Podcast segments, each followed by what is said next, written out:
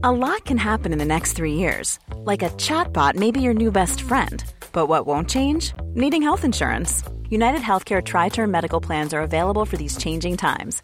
Underwritten by Golden Rule Insurance Company, they offer budget friendly, flexible coverage for people who are in between jobs or missed open enrollment. The plans last nearly three years in some states, with access to a nationwide network of doctors and hospitals. So, for whatever tomorrow brings, United Healthcare Tri Term Medical Plans may be for you. Learn more at uh1.com.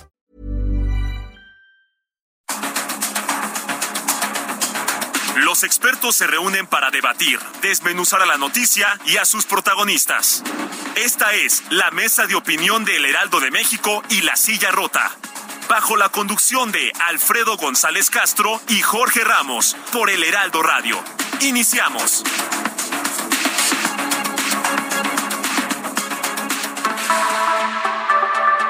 Son las nueve de la noche en punto, tiempo del centro de la República. Muy buenas noches, bienvenidas, bienvenidos a esta mesa de opinión de El Heraldo de México, La Silla Rota.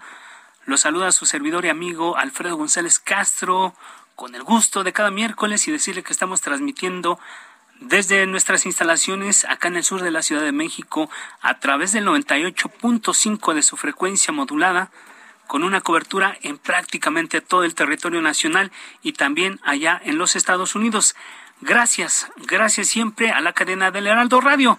Nuevamente, bienvenidas, bienvenidos y también como cada miércoles saludo a mi colega y amigo Jorge, Jorge Ramos, director editorial de La Silla Rota, quien nos va a platicar sobre los temas que abordaremos en esta emisión. Jorge, ¿cómo estás? Muy buenas noches. ¿Qué tal, Alfredo? Muy buenas noches y buenas noches al auditorio. Tres años Tres años, estamos de manteles largos. Durante esta semana cumplimos tres años de transmisiones ininterrumpidas, sobre todo en esta frecuencia en la Ciudad de México y todas las cadenas hermanas en, prácticamente todo el país. Sí, un gran, un gran, un ah, gran aniversario. Y además, de manteles largos porque también ayer fue tu cumpleaños, Jorge. Ah, felicitaciones, ¿no? No te hagas, ya también. el pastel se me olvidó, ahí lo traía yo en el carro y se me olvidó. Pero, felicitaciones dobles para la silla rota, el Heraldo aniversario y cumpleaños de Jorge, Jorge Ramos. Ahí está. Ahí están. Que no se diga que no nos acordamos.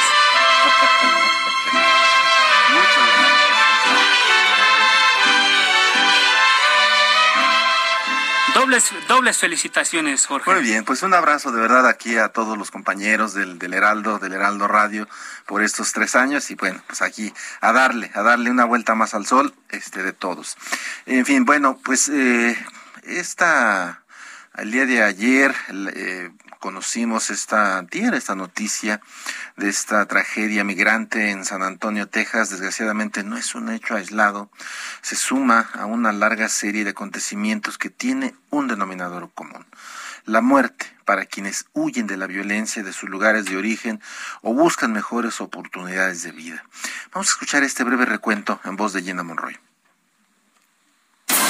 La tragedia en la que murieron 53 migrantes, 27 de ellos mexicanos, en Texas, se suma a una larga y triste lista de hechos. Apenas el 9 de diciembre pasado se accidentó un tráiler con más de 160 migrantes en dos cajas. En esa ocasión perecieron 56. En enero pasado, migrantes fueron asesinados en Camargo. 16 guatemaltecos fueron calcinados.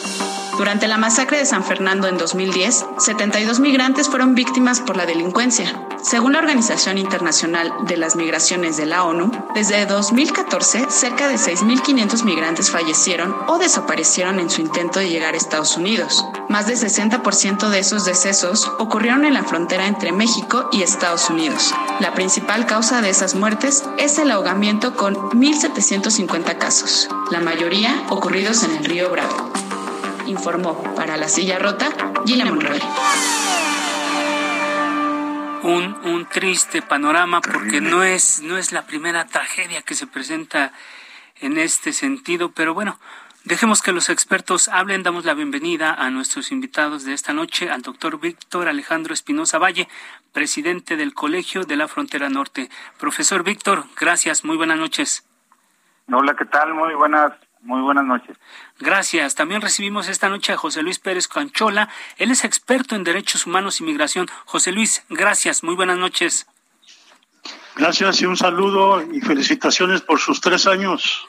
Muchas, gracias. Muchas gracias. Pues vamos a entrar, eh, Jorge, de lleno a, a analizar este tema que resulta una tragedia por donde quiera que se le vea. Así es. Y, bueno, pues abrimos directamente, eh, doctor eh, Víctor Espinosa, preguntarle cómo llegamos a estos hechos tan trágicos.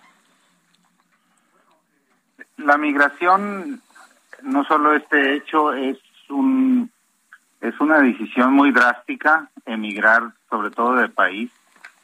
Eh, sabemos que también hay emigraciones internas o migraciones internas pero en este caso, eh, históricamente hemos eh, sido eh, un país expulsor de, de fuerza de trabajo.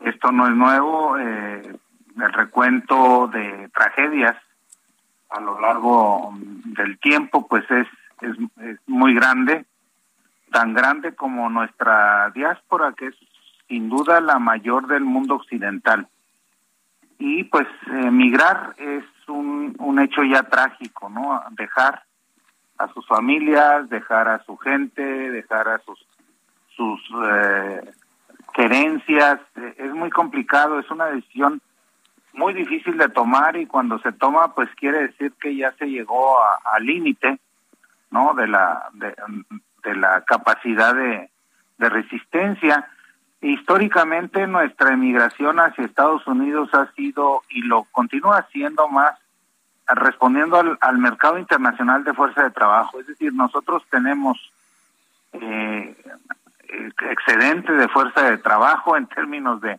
la grave situación económica del país. No hay empleo o es muy precario o mal remunerado y entonces eh, en Estados Unidos pues tienen la, la necesidad de esta fuerza de trabajo y así les está sucediendo a todas las sociedades este, envejecidas que son las del mundo eh, desarrollado digamos en donde las tasas de natalidad pues en algunos países ya, ya son cero. Y entonces eh, esta migración hacerla más precaria más difícil más complicada para quien intenta ingresar, le redunda en beneficios al país receptor en términos de que pues pagan menos, ¿no? Dicen que se arriesgan mucho al contratar indocumentados, etcétera. Y ahí están las consecuencias, ¿no? Este y, y en todo esto, permítanme nomás agregar, en todo esto casi siempre en el negocio de la emigración no aparecen los intereses de, de quienes los contratan, ¿no? Parecería que solo eh, eh, eh, se ven las causas, ¿no? De, de, la inmigración, pero muy poco se habla de, quienes los contratan, ¿no? En donde hay verdaderos eh, grupos, ¿no? Este, organizados que se dedican a contratar a fuerza de trabajo y casi nunca aparecen en la película, ¿no? Parecería que no existieran estas mafias asociadas a las redes de migrantes eh, y en este caso pues fue dentro de Estados Unidos. Muchas de las de, las cosas que, se reseñaron ahorita pues han sido tragedias que han sucedido en territorio mexicano, pero aquí ya habían cruzado, ya estaban en territorio norteamericano y fueron abandonados y fue una muerte espantosa. Entonces hay una responsabilidad muy grande en los Estados Unidos, ¿no? Gracias, eh, doctor Espinosa. ¿Cómo nos explicamos si es que se puede este hecho, José Luis Pérez Canchola?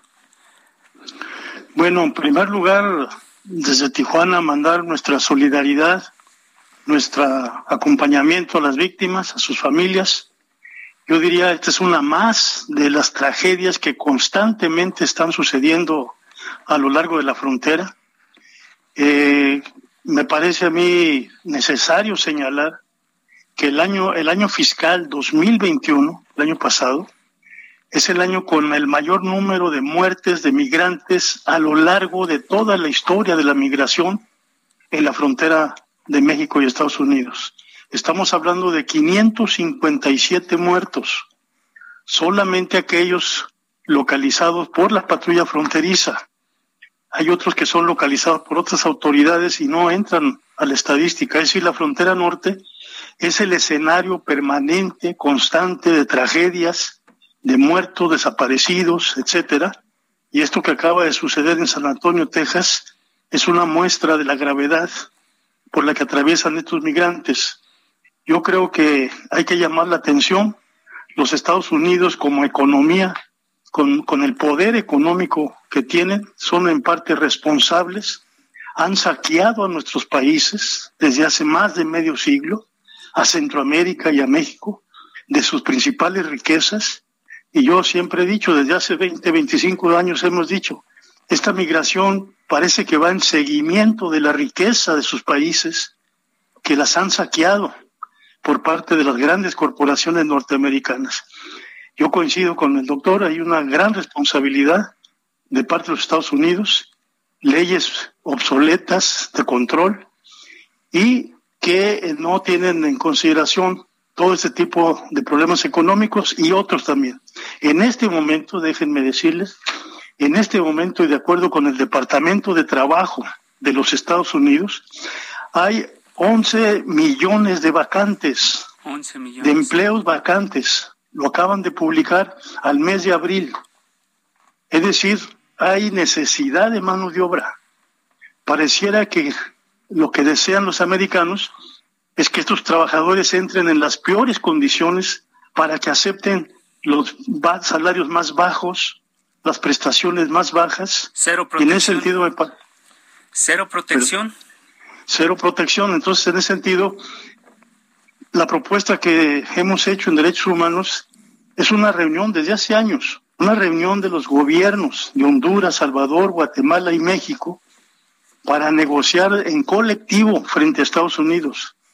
Los Estados Unidos están muy beneficiados por la explotación que hacen de estos países, pero además déjenme decirle, en el 2020 y 2021, el último año del gobierno de Donald Trump, el primero de Biden, los Estados Unidos le vendieron productos, mercancías, servicios a estos cuatro países por 519 mil millones de dólares.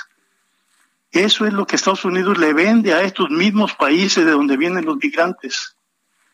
El resto de América Latina solamente consumió 252 millones de mil, millones de dólares. Es decir, parece muy marginal el tema, pero Honduras, Guatemala, Salvador y México son los clientes principales en todo el mundo para los productos, servicios, mercancías norteamericanas. En ese sentido, yo puedo decir qué casualidad que todas las mercancías bienes norteamericanos tienen paso libre por todas las fronteras hacia el sur. Pero cuando se trata de la gente, la gente trabajadora, las familias trabajadoras, entonces las fronteras se cierran. Se colocan policías, vigilancia, controles.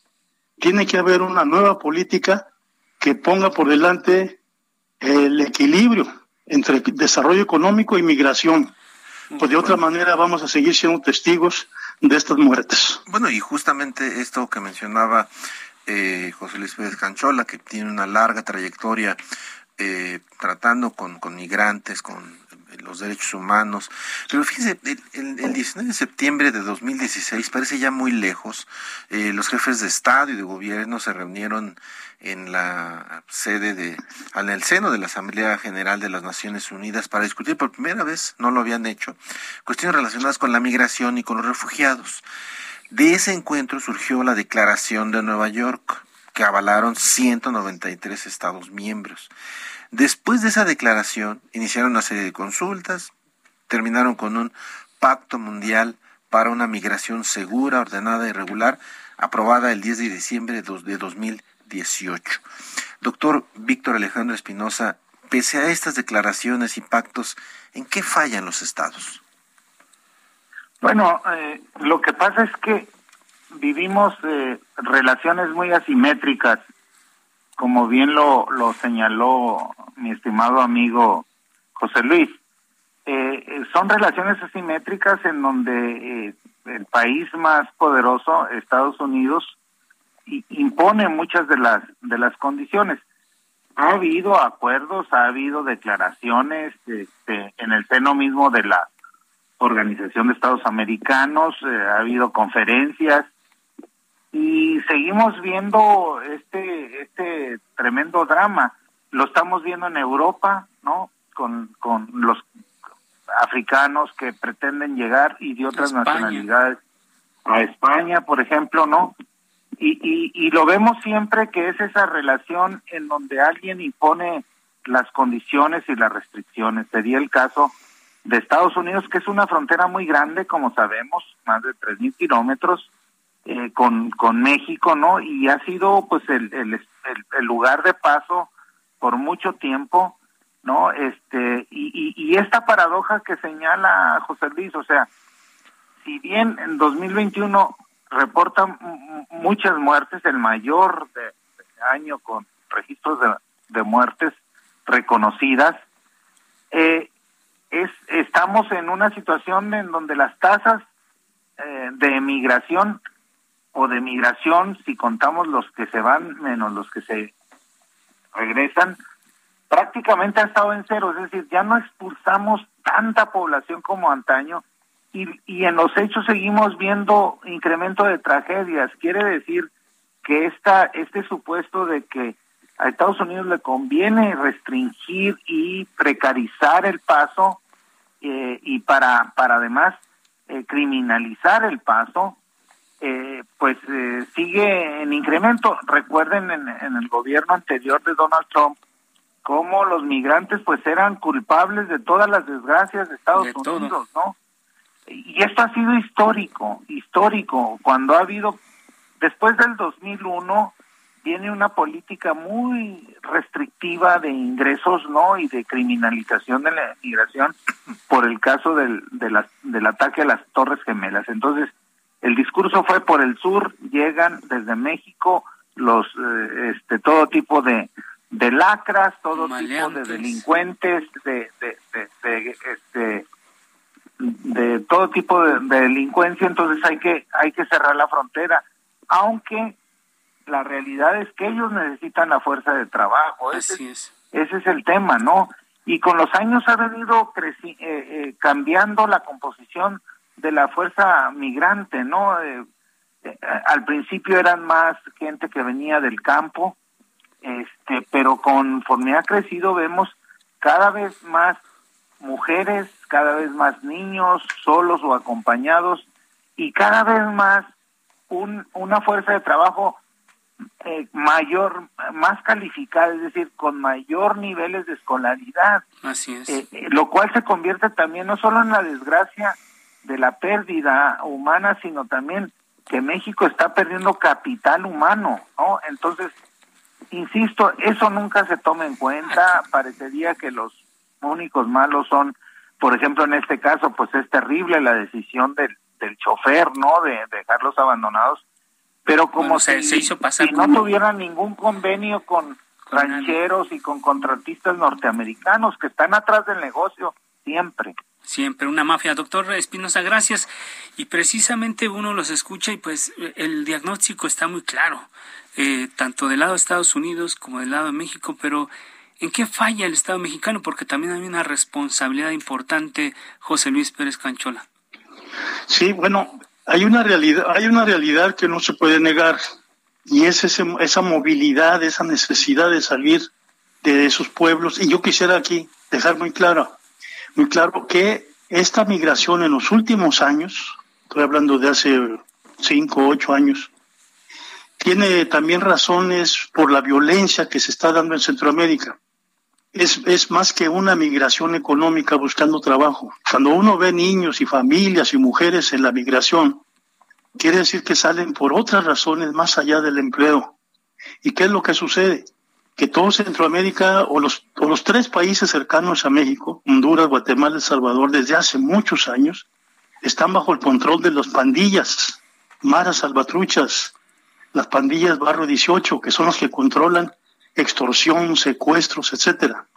Yo he hecho muchísimas entrevistas, yo fui delegado en la Comisión Mexicana de Ayuda a Refugiados, contratado por el ACNUR, entrevisté a muchísimas familias, ¿y cuál era el asunto? En tres años, que el mayor temor de las familias es el reclutamiento forzado de adolescentes por parte de estas pandillas que se meten a las casas, a los hogares, se llevan a los adolescentes como miembros de la pandilla, amenazados que si escapan, si abandonan la pandilla es pena de muerte. Aquí a Tijuana han llegado muchas de estas familias. ¿Y en México también pasa esto? En Michoacán. En Michoacán y lo denunciamos, siendo yo director de migración aquí en Tijuana. ¿Qué año fue eso? Entrevisté, entrevisté a los primeros que vinieron de Aguililla. Familias que también me dijeron, están las, las bandas del narcotráfico reclutando a la fuerza. ¿En qué año fue eso, Fue el, 19, el, entre 19 y 20. O sea, que empezaron a llegar de Aguililla. o sea, no podemos decir que es algo del pasado, que... No, no, no, no, reciente. Aguililla fue el primer lugar y la primera familia que entrevisté fue de 11 miembros, incluyendo una bebé de brazos. Hablé a Michoacán, hablé con el director de migración, pero me dijo que ellos no podían hacer nada, ni siquiera apoyar a su gente acá. Es decir, los estados deben responder. Michoacán recibe entre 3 mil y 4 mil millones de dólares de remesas de los mexicanos que trabajan en Estados Unidos. Pero cuando hay un migrante aquí con necesidad, no hay un dólar de Michoacán para ayudarlo. Yo creo que de esa manera hay que sumar esfuerzos. Y yo insisto, tiene que ser el gobierno mexicano que convoque al gobierno de Honduras, Salvador y Guatemala para presentar un plan regional sobre el tema de economía y migración. Estados Unidos ha sido muy beneficiado porque todos estos trabajadores que entran llegan sin costo de crianza para ellos. Es gente que llega ya en condiciones físicas de entrar de inmediato al empleo, no invirtieron en ellos nada, ni educación, ni salud, ni nada. Ese es un ahorro extraordinario. Y en ese sentido Estados Unidos ha saqueado, ha saqueado nuestros países, no solo en materias primas, sino también con la explotación de la fuerza de trabajo. De tal manera que las fronteras deben de organizarse para que esta población entre de manera legal, y ya lo dije, hay 11 millones de puestos vacantes en Estados Unidos, según el Departamento de Trabajo. Esta gente puede y, tiene la necesidad de ocupar un empleo, pero necesitamos políticas más sensibles, más humanitarias, y en ese sentido los gobiernos afectados, que son estos cuatro, tienen que sentarse a la mesa de negociaciones y reclamarle. El presidente López Obrador va a entrevistarse con Biden el próximo mes, en unos días más, que lleve estos temas. es decir, sabemos que hay una gran, gran necesidad de trabajadores en Estados Unidos. Vamos ordenando el flujo de empleo con sus familias, con, con cuestiones humanitarias. Muy bien, José Luis, ahí está la propuesta. Y ya para cerrar, un minuto, eh, doctor Víctor Alejandro Espinosa, presidente del Colegio de la Frontera Norte. Pues como decía hace un momento eh, José Luis Pérez Canchola, en un minutito, eh, ¿qué hacer para que la frontera norte deje de ser un escenario de muerte para los migrantes? Necesitamos una política, como bien dice José Luis, mucho más activa, promigrante, ¿no? De las autoridades mexicanas. Yo creo que sí está muy bien el discurso de tratar de arraigar a las comunidades, en sus comunidades, a la población mediante generación de programas de empleo, etcétera.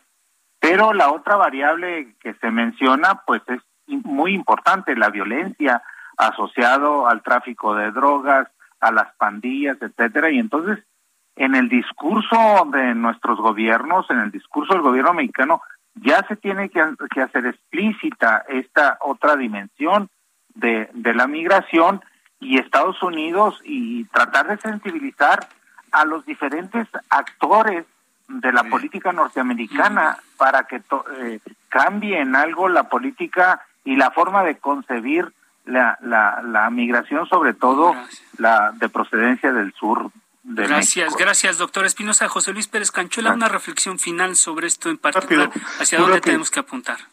Muy rápido para que también se entienda esto. Miren, no hemos tocado fondo. El problema de la migración se va a agravar. Mi experiencia, yo tengo 40 años en trabajo de migración. El primer migrante que defendí fue en el 75 de unos policías y seguí el tema muy de cerca. Esto se va a agravar. Y recuerdo la preocupación de las Naciones Unidas. En este, en este año estamos llegando a 300 millones de personas que han abandonado sus países de origen por cuestiones, desde luego, empleo, pero también por cuestiones de violencia, persecución, desastres naturales. Eso debe quedar en conciencia de la gente, que todos tenemos que sumar fuerzas, sociedad y gobierno, para apoyar a esta población, porque esto va para, va para empeorar. Muy bien. agravarse, exactamente. Muy bien, pues Alfredo. Víctor Alejandro Espinosa Valle, presidente del Colegio de la Frontera. Gracias, José Luis Pérez Canchola, experto en derechos humanos y migración. Vamos a hacer una pausa, no le cambie y regresamos en unos minutos.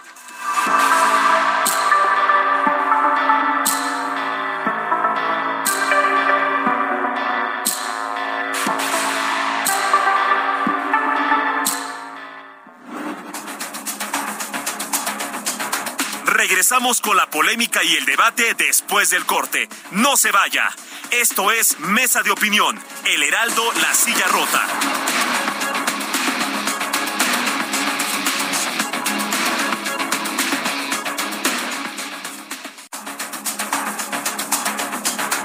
El Heraldo, La Silla Rota. Millions of people have lost weight with personalized plans from Noom, like Evan, who can't stand salads and still lost 50 pounds. Salads, generally, for most people, are the easy button, right? For me, that wasn't an option. I never really was a salad guy. That's just not who I am. But Noom worked for me. Get your personalized plan today at Noom.com. Real Noom user compensated to provide their story. In four weeks, the typical Noom user can expect to lose one to two pounds per week. Individual results may vary. Rota, Mesa de Opinión. La polémica y el debate continúan.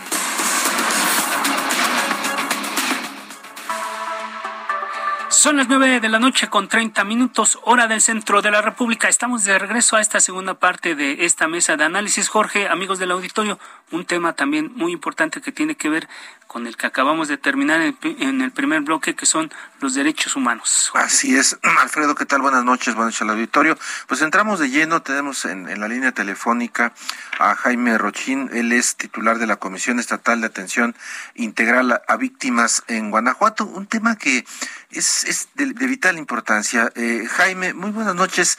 Preguntarte, ¿cómo están las cosas? ¿Cómo están ayudando a los familiares de las víctimas eh, allá en, en Guanajuato?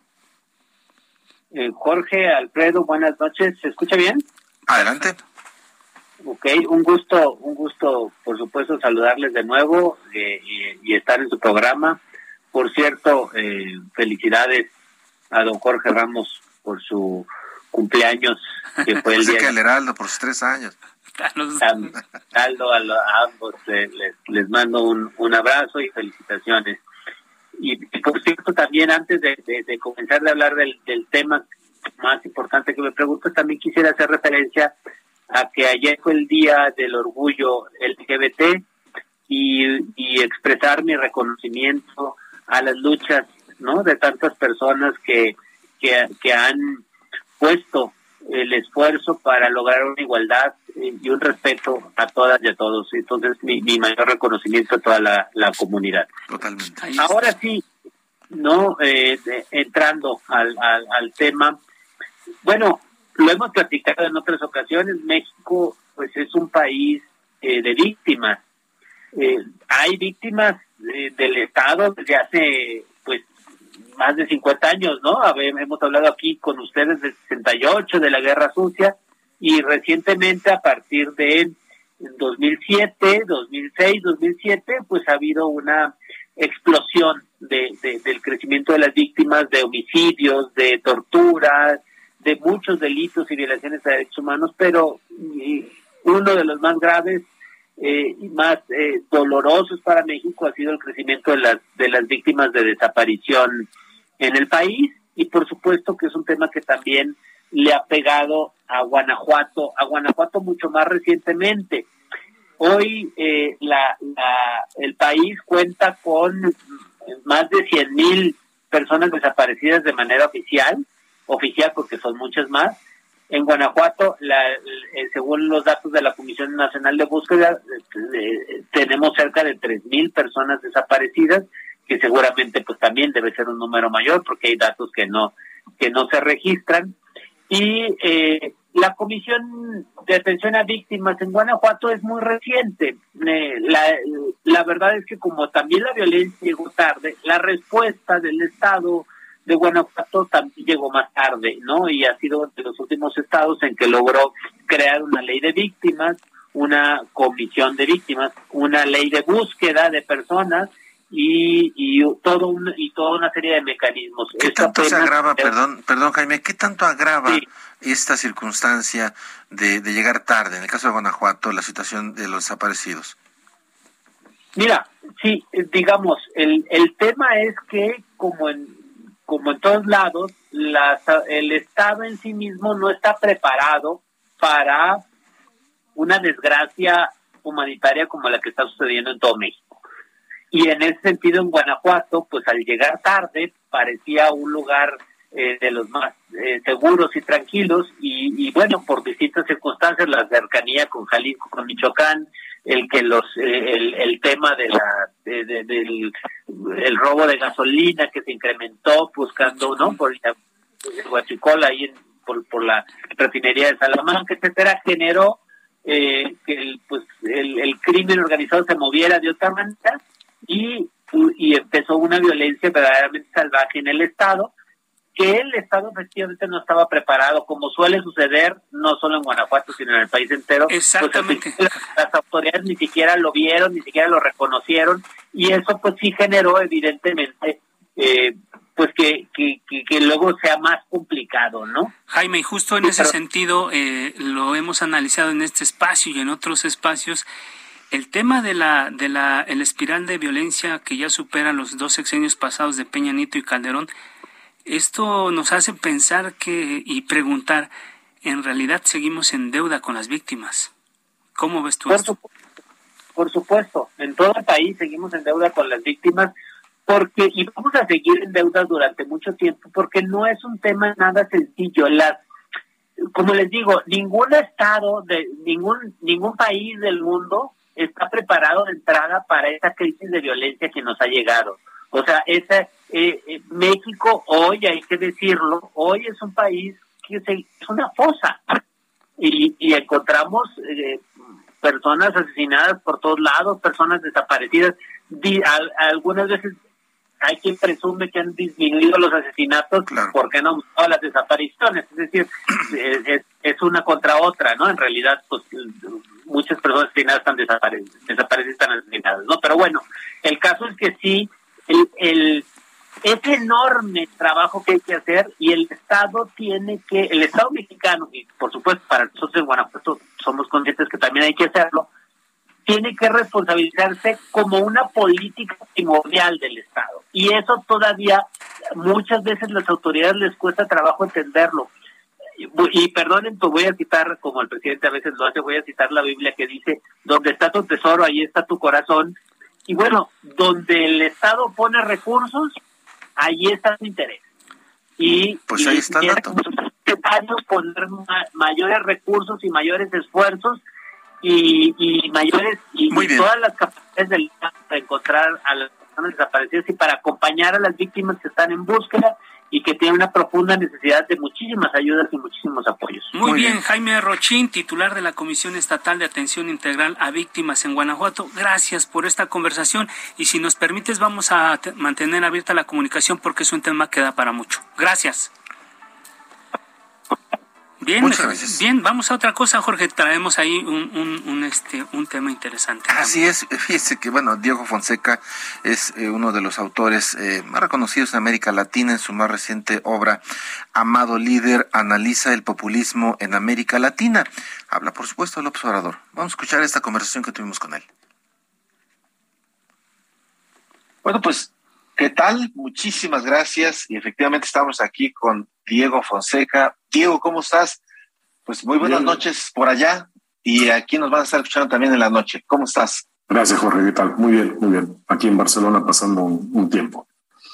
Muy bien, excelente. No, muy bien. Eh, para los que no sepan, Diego Fonseca es, además de, periodista, es escritor, eh, editor eh, y un terrible, un, un asesino de editores, porque él da cursos de, de para editar eh, textos y de verdad es un gran, gran maestro para, para, para editores. De verdad, Diego, es un, un, lujo que, que te tengamos con nosotros eh, para el público de la Silla Rota y de El Heraldo Radio que nos está eh, escuchando. Y pues mira, sin más preámbulo, Diego, hay muchas cosas. tu libro leía yo por ahí una, una, una crítica a tu libro, una buena crítica. Decía que tu libro tiene 664 páginas, este, que por qué no fueron 666 si estás hablando de puro demonio. Eh, si me hubiera dado cuenta, hacía 666, no me di cuenta. Eh, hubiera sido simbólicamente muy divertido, digamos. Simbólicamente muy divertido. Oye, no, mira, traes muchos, muchos, muchos asuntos ahí. Eh, yo me, da la impresión de que, pues, tu demonio favorito en, en, el libro Amado Líder, que ya se encuentra a, la venta en, librerías, es de Harper Collins. creo que tu demonio favorito, hablando de estos demonios, es eh, Donald Trump. Curioso que sea Donald Trump el principal eh, demonio cuando en América Latina pues también describes a muchos, entre otros eh, que padecemos o vivimos o algunos disfrutan en México, que es Andrés Manuel Observador. ¿Por qué Trump y qué piensas de Andrés Manuel Observador? dos factores centrales en el caso de Trump. El primero, el disparador para el libro fue la elección de él en 2016 yo estaba en, en, Argentina en ese momento y venía siguiendo la campaña electoral, había ido a, a varios rallies de Trump durante la, durante la, campaña eh, y como muchos estaba convencido que la victoria de Hillary iba a ser bastante clara. Apretada, pero clara. Eh, fue victoria al final, eh, nominalmente tiene muchos, tuvo muchos más votos, pero lamentablemente la composición de colegio electoral le dio el triunfo a, a Trump. Ah, y fue una sorpresa, y eso me decidió a escribir un pequeño ensayo, pequeño diría, de 15.000 palabras en el transcurso de esa noche, la misma noche de la elección, pues no podía dormir, que titulé Los Estados Unidos de Vladimir Trump. Yo llevaba tiempo escribiendo sobre el proceso de, crecimiento de la figura de Trump, los riesgos de ser representado por la democracia en Estados Unidos. y fue como un, proceso de una corona, y eso sí, fue, digamos, este, el punto final de una corona, de una mala corona, eh, de, de jerarcas que no debieron estar en el lugar que, que estaban. Trump me llamó la atención porque el, caso específico de Estados Unidos, por su enorme valor prescriptor o por el valor que tiene como figura de, mirada para todo el mundo, como ejemplo para todo el mundo, eh, ameritaba que prestara atención, lo cual significa que yo quería enviar un mensaje, el mensaje es no importa la nación en la que estés, no importa la sociedad en la que estés, el riesgo de eh, la seducción autoritaria es, eh, es, real, puede ocurrir en cualquier país, por más fuerte que sean tus instituciones. Ah, entonces, Trump fue el, gran disparador inicial, entonces, la idea que motivó el libro, que yo llevaba ya 20 o 30 años trabajando, mirando, participando en procesos eh, políticos con una impronta populista. y en el caso de Andrés Manuel, yo creo que Andrés Manuel es un, un conservador, un social conservador nacionalista, eh, con una enorme impronta eh, populista, ha construido un movimiento, como suelen ser los movimientos populistas, alrededor de su propia figura, eh, con la vocación de, en, muchas ocasiones, subvertir o desconocer el peso de las instituciones en la toma de decisiones y en la gestión de, la cosa pública, y nominalmente llamando a la cuarta transformación a que el pueblo, o, el pueblo bueno, como se se le achaca, eh, sea una figura central del proceso de, Morena en el gobierno. Pero en realidad, como suelen ser los procesos populistas en América Latina, el pueblo es nominalmente eh, importante. No es en tanto pueblo, eh, es pueblo en tanto se ajuste a lo que ha llamado líder o el jefe populista dictamine que es el pueblo elegido según sus propios códigos, según sus propios límites, según las fronteras que él mismo fija. Ah, creo que Andrés Manuel representa un riesgo autoritario para, para, México, lo cual no quiere decir, y esto es parte de la conversación eh, de todo el libro, no quiere decir que eh, no eh, refleje también al mismo tiempo una demanda social muy poderosa. Los populismos son, y esto me interesa siempre dejarlo claro, un modo de reaccionar de la sociedad, un llamado de atención de la sociedad para el conjunto de la dirigencia política que durante años y años y años, décadas y décadas, no hicieron lo que prometieron, no cumplieron aquello que dijeron que iban a hacer y generaron frustración. Entonces, si hoy tenemos, e insisto en esto, amados líderes en América Latina es porque todo lo anterior fracasó. Los populismos son aberraciones democráticas, son, son problemas que generan la democracia. Pero si existen como tales, es porque aquellos que dijeron que iban a ser lo que fueran los estadistas del siglo, no cumplieron con su tarea. Eh, y es en ellos en quienes cae la principal responsabilidad del estado de situación en el que estamos, más que en un amado líder per se. Claro. Fíjate que eh, en el auditorio, por supuesto, eh, esta es una, yo diría, no sé si es la segunda gran crónica de Diego Fonseca. Eh, sobre lo que sucede en América Latina. Él, como ustedes sabrán, eh, escribió y publicó Crecer a Golpes, eh, en donde nos describe pues, los golpes, ¿no? Que, que literal, los golpes de Estado que se han vivido en, en, la América Latina. y ahora, bueno, pues versas en torno a estos nuevos liderazgos que han surgido. Y ahorita que te escuchaba, una de las cosas que también llama la atención en tu libro es el tema del peso de la religión. Eh, Andrés Manuel ha sido un personaje polémico porque eh, ha, digamos, no ha sido muy claro respecto de su, de la religión que él profesa, eh, lo cual, pues, digamos, puede ser parte de su, de su vida privada, pero ¿qué tanto influye el, el, tema religioso o la forma religiosa de estos líderes en América Latina, incluido el observador, por supuesto? Voy a empezar por el, por el final todo populismo en sí una religión política. Eh, no es un acto racional de construcción de, la política, es un acto de fe, un acto de creencia. Eh, numerosos eh, miembros de la sociedad deciden que un individuo representa para ellos la voz y, y, representa para ellos una suerte de profecía cumplida, que el pueblo finalmente toma el control de la, de la situación después de haber sido negado durante muchísimo tiempo. Pero comparte muchos factores con las religiones partiendo de la base de esta enorme impronta eh, subjetiva eh, basada en la creencia. Tú puedes atacar a cualquier religión o la existencia misma de Dios con todos los argumentos científicos que quieras. Pero la persona que cree, a menos que esté en un proceso de apostasía, no la vas a convencer de que Dios no existe o de que el diablo no existe. Dios existe porque ellos creen que existen y el diablo existe porque ellos creen que existen y han sido educados, formados, eh, inducidos a pensar y aceptan la realidad de, esa manera. Y lo mismo sucede con puedes mirarlo ahora en estos momentos con, con Andrés Manuel, todo el proceso político, las denuncias, las críticas que han existido, la evidencia alrededor, por ejemplo, del mal manejo que tuvo el gobierno de México, como muchos otros gobiernos de la región, con muchos gobiernos en general durante la, la pandemia, durante la crítica de la pandemia.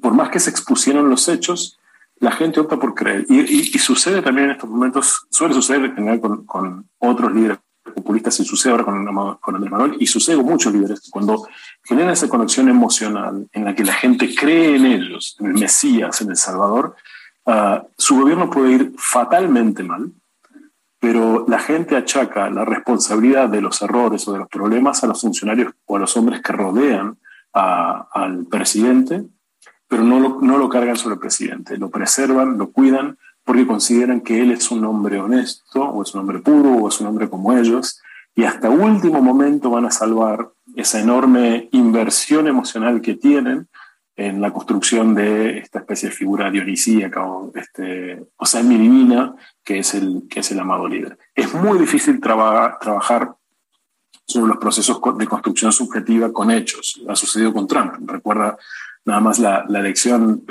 previo a la elección, eh, el grueso de los medios de comunicación liberales de Estados Unidos, independientes de Estados Unidos, activamente denunciaron a Trump y lo hicieron durante todo su gobierno. Sin embargo, Trump en su campaña de reelección obtuvo más votos que en la elección inicial, que en, que en 2016, a pesar de haber sido un gobierno bastante fatídico en muchos aspectos. Entonces, eh, presentan un proyecto los, los líderes populistas que es una suerte de salvación nacional eh, en el que encaminan al pueblo a tratar de recuperar algo de un paraíso perdido que fue la nación del pasado y a embarcarse en esta caminata por, por el desierto, en la suerte de éxodo, en la búsqueda de la pureza de, de, la, de la nación en sí misma para llegar a la tierra elegida que los prometen. Eh, los paralelos son infinitos, yo invito a leer el libro, hay mucho más desarrollo ahí al respecto, pero creo que la idea de, de esta enorme construcción subjetiva entre la religión y este, los populismos está más que clara. Claro, y de hecho, fíjate, eh, hay una de las, de las cosas que tú dices en, en, el libro, dice que el caudillo puede contradecirse y negar la contradicción y salir airoso, porque el discurso populista rara vez tiene restricciones de coherencia. Hoy puede decir rojo y mañana dirá azul, y sostendrá con cara de póker que jamás, pero jamás dijo rojo o azul. ¿Dónde hemos visto eso? Bueno, digo, puede ser en el caso de Fukuyama, pero también suele, suele suceder con eh, estos predistigitadores de la política que en ocasiones son solamente demagogos, sino necesariamente populistas, digamos. Tienen esa enorme capacidad casi demiúrgica de inventar o reinventar el universo eh, y a los demás les, les, atañirán las reglas de la consistencia que no existen para, para ellos. Son extremadamente, extremadamente ambiguos y esta, en, en esa ambigüedad eh, hay una enorme potencia, funciona también muchísimo porque tiene una rara función eh, democrática la ambigüedad, digamos, convoca a los seguidores eh, implícitamente para que completen por sí mismos los vacíos sentidos con los que el líder eh, opera, dejándoles que realicen interpretaciones nacidas de sus propias expectativas y de su necesidad de significar lo que ocurre. Ocurrió ahora con Rodolfo Hernández en, en la campaña electoral en, en Colombia. Um, y en el discurso del jefe se proyectan la, las creencias de la parroquia, ¿no? Estuvimos hablando alrededor de la religión. Porque hay una enorme necesidad en todos nosotros de dar sentido a las cosas, de corregir el, ruido semántico, eh, porque ese, ese, ese, mecanismo de apropiación del discurso del otro construye identificación, eh, construye pertenencia entre el líder y, y los seguidores, eh, y eso facilita que esa intervención, la, intervención facilita sobre el discurso del líder eh, permite que la gente, al estirar la, la, posibilidad hermenéutica de la palabra, incluso más allá de la lógica, eh, haga un encaje con el deseo personal. Hay, muchísimo de, deseo personal en que las cosas funcionen con la mayoría, y por eso lo protegen hasta el final. ¿no? Claro.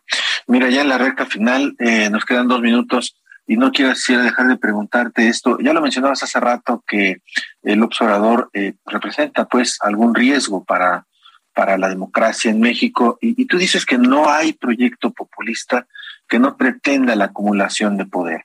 Uh -huh. eh, ¿Tú crees que esto, esta, esta, esta, esta frase que tú dices en algún momento del libro, hay otra parte que a mí me encanta, me está encantando, el señor presidente Cállese, ojalá y tuviéramos más tiempo, pero no, no lo hay, pero este tema de la acumulación de poder, ¿crees que Andrés Manuel Observador se va a ir a su casa, a su rancho, la chingada si se llama rancho, eh, como ha prometido en el 2024, o va a querer seguir manipulando desde, desde allá?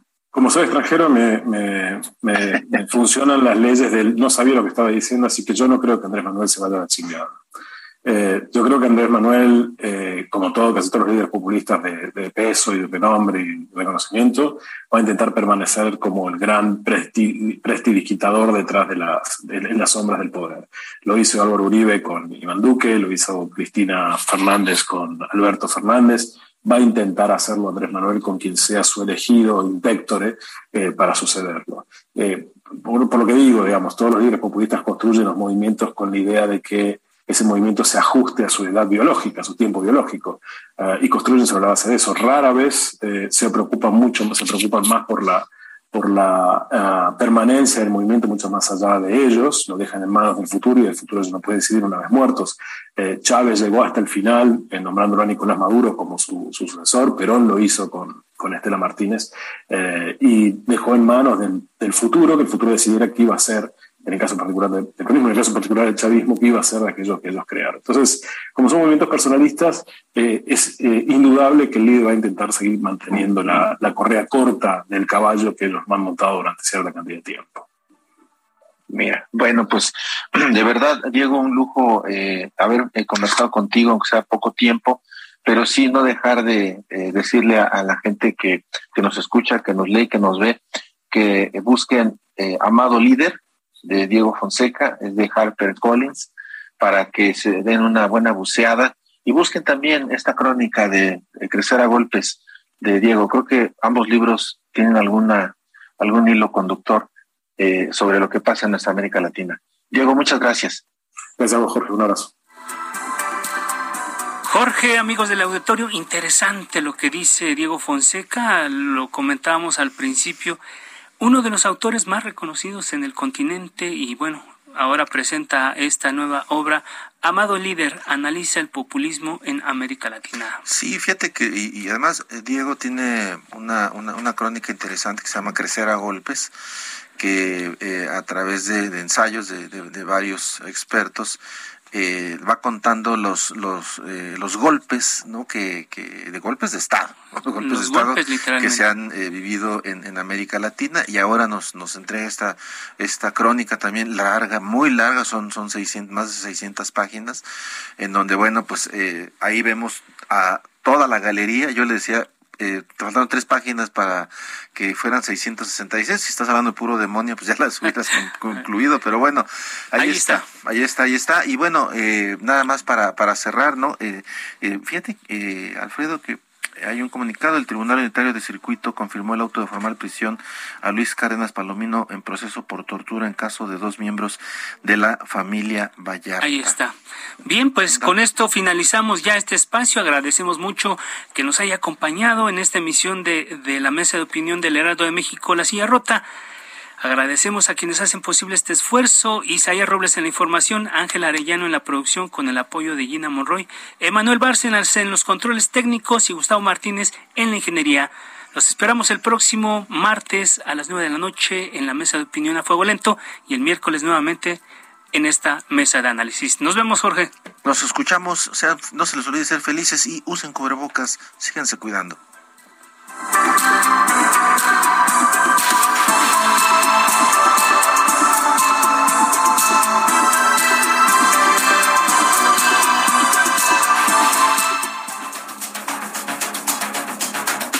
Polémica por hoy ha terminado.